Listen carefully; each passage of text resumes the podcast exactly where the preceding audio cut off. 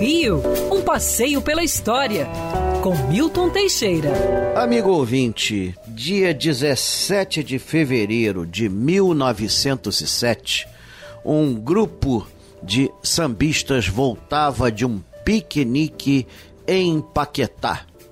E eles então, chegados ao Rio de Janeiro, um dos, um dos integrantes era o compositor Senhor, chamado comumente de o Rei do Samba.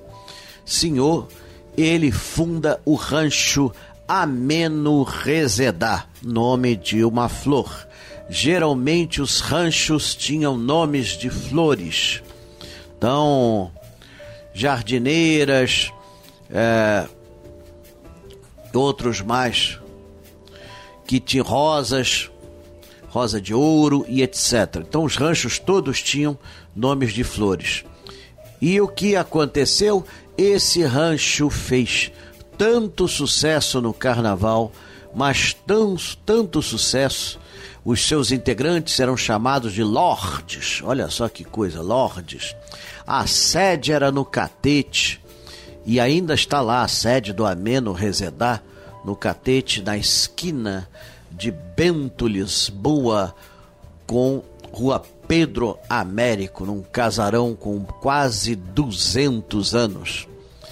O rancho foi tão querido que caiu no gosto popular. Além de ter ganho todos os prêmios, desfilou para o presidente da República no Palácio Guanabara.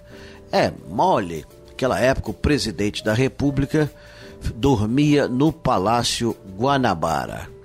Posteriormente, o Ameno Rezedá continuou uma carreira vitoriosa até que em 1941 foi extinto e boa parte de seu acervo doado à Irmandade de Nossa Senhora da Glória do Outeiro.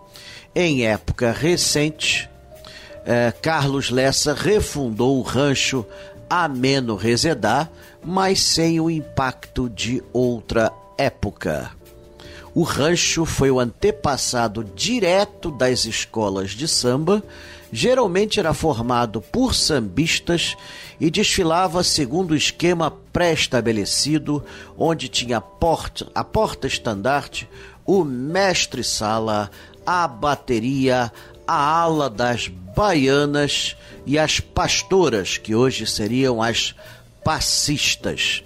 Então, essa estrutura depois daria origem, na década de 20, às primeiras escolas de samba. Ameno Rezedar, o rancho que virou escola. Quer ouvir essa coluna novamente? É só procurar nas plataformas de streaming de áudio. Conheça mais dos podcasts da Band News FM Rio.